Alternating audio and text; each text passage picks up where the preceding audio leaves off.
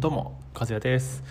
えー、理学療法士としてリハビリテーションを提供したりカクテルを作ってお酒をたしなんだりビートルに乗ってのんびり穏やかに生活をしております。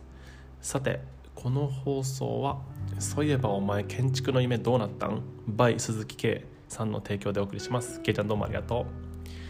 えー、っとですね昨日と一昨日とその前と、えっと、リハビリの幅というテーマでリハビリテーションを対象にしたリハ、えっと、方々の、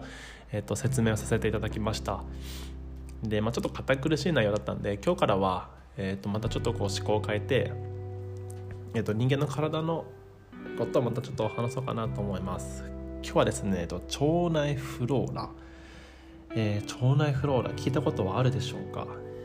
まあえっと消化器官。についてお話ししようかなと思います。えー、っとですねそしたら腸内フローラ。言葉をまずそもそも知らないことがきっとあると思うので、えー、とざっくり説明しますね。えー、と私たちの腸内には多種多様な細菌が生息しておりそれらはなんと1000種類以上そして1000兆個以上あると言われています。特に小腸から大腸にかけて生息しておりこれらのさまざまな細菌がバランスを取りながら腸内環境をいい状態にしています。顕微鏡で腸の中を覗くとそれらはまるで小植物が群青しているお花畑のように見えることから腸内フローラと呼ばれるようになりました。これイギリス英語でフローラっていうんですねお花畑を。その腸の中の細菌がお花畑みたいにいっぱいあるってところから、えー、腸内フローラという、まあ、造語ですね。言葉が生まれております。でこの腸内フローラっていうのは健康に関わる3つの役割を主に担っております。えー、と1つ目が消化できない食べ物を体にいい栄養物質に作り変える。消化できない食べ物を体にいい栄養物質に作り変える、えー、と2つ目が腸内の免疫細胞を活性化し病原菌などから体を守る。そして、えー、腸内フローラのバランスを保ち健康を維持する。この3つです。はい、えーと、ではですねちょっと細かくもう少しお話しします、えーと、まず腸内細菌っていうのは大きく3つに分かれます。体にあのとっていい動きをする善玉菌っていう良い良い玉の菌と書いて善玉菌そして良いものもあれば悪いものもあります。体に悪い悪い働きをする悪玉菌そしてどっちにも属さない日和見菌という3つがあります。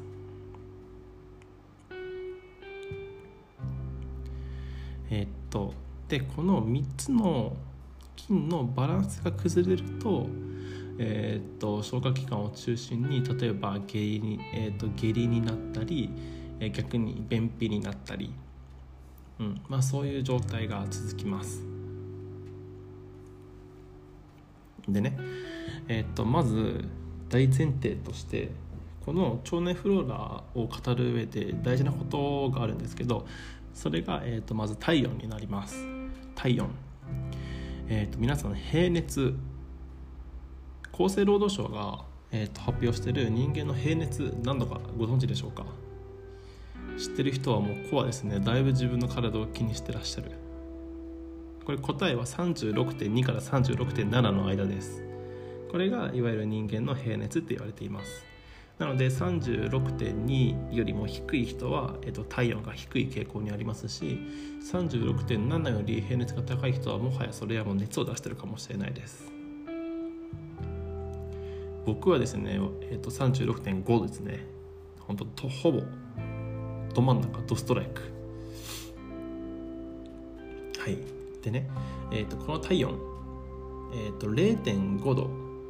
下がるとえーと、人間の代謝機能をなんと約30%も下げます。1度さらに1度下がると人間の代謝の活動を約50%半分も下げちゃうんです。おっかないです。なので36.2からマイナス0.5マイナス1すると、えー、どんどんどんどん人間の、えーと消化器官の機能が落ちます。なのでこのえ先ほども言った善玉菌と悪玉菌と日和見菌の3つのバランスがかなり崩れます。それで、えーとまあ、下痢になったりはたまた便秘になったりっていうこの、えーと不調が続きます。で逆に逆に体温が高いとどうなるか。これは、えーと、高熱ではない限り、えーと、良いとされてます。高熱というのが38.5以上になりますけど、えーと、一応38.4度までは、えー、と人間の体にとってはいい状態を示しています、まあ、38.4も熱が出たらちょっとしんどいんですけどえっとまあ、その先ほどの厚生労働省が出している平熱内に熱体と体温がとどまっていればいいんですけど、えっと、じゃあそそれ以上に、えっと、平熱が高い人はどうなんだっていうと、まあ、特にこの、えっと、代謝の活動のパーセンテージが上がることはないです。基本的には36.2から36.7の間にいる人は100%、えっと、機能してます。でねこの平熱なんですけどじゃあどこで測るのが一番正しいのか。体温が一番高いところ皆さんご存知でしょうか？人間の体の体温が一番高いところ。これ実はですねお尻なんですよ。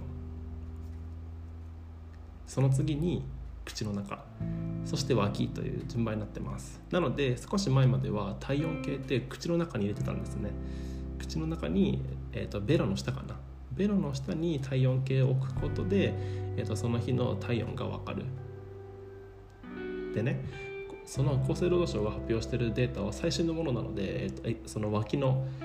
えーと、人間の体の脇の下で測る体温のその平均値なんですけど、えー、ともっと細かく自分の体を知りたいっていう人はあんまりおすすめしないですけど、まあ、お尻から測るのが実は一番あのその人にとって一番の、えーと、体温になります。多分測ったらさ誰でも多分38度弱ぐらいあるんじゃないかな。7度8分とか7度9分ぐらいあるんじゃないかな。その脇の体温より0.3から0.4ぐらい高いと言われてるのでまああんまりおすすめしないですけど。その自分の平熱を追ってまあその生活、えーと、健康状態を維持するっていう人であれば、まあ、まあ別に口の中でもいいと思いますけど、まあ、毎日体温を測ることが大事ですね。はい。じゃあどういうふうにじゃあ体温を上げていけばいいかというとこれはこれは単純です。これは本当単純、えーと、冷たいものを飲まないとか、えーと、規則正しい生活を送るとかあとは、え、やや高い体温に近い飲み物を飲むとか、えー、まあそれぐらいかな。夏場なんかはね特にこうキンキンに冷えたお水とかを口にしたいですよね。僕も前まではもうキンキンに冷えたお酒とかよく飲んでました。ビールとかね冷えると美味しいので。ただやっぱり冷たいものを体に入れる分、えっと、太陽に近い状態に人間の体は、えっと、戻すので太陽に近い状態というかそのやっぱり冷たいものを飲むと一時的にこう平熱が下がるのでその分体は冷えた体を温めようと頑張ります。それが体の負担になるっていう人も中にはいます。そうそれで冷たいものを、えーと、取り続けちゃうと,、えーと、平熱が下がるので代謝の活動が悪くなって下痢になりやすい、まあ、こういう流れですね。なので、えーとおすすめとしてはこの時期なんかは特に、えー、っとまず朝起きたらコップ1杯の常温水を飲むのがおすすめです。あの水道ひねってちょっと5秒ぐらい出した後にコップで1杯。コップ1杯まあ150そんなにいらないな。50cc から 100cc ぐらいを朝1杯飲んででえーと、その後1時間ごとぐらいに、まあ、同じように 50cc ずつぐらい飲めばいいかなと思います、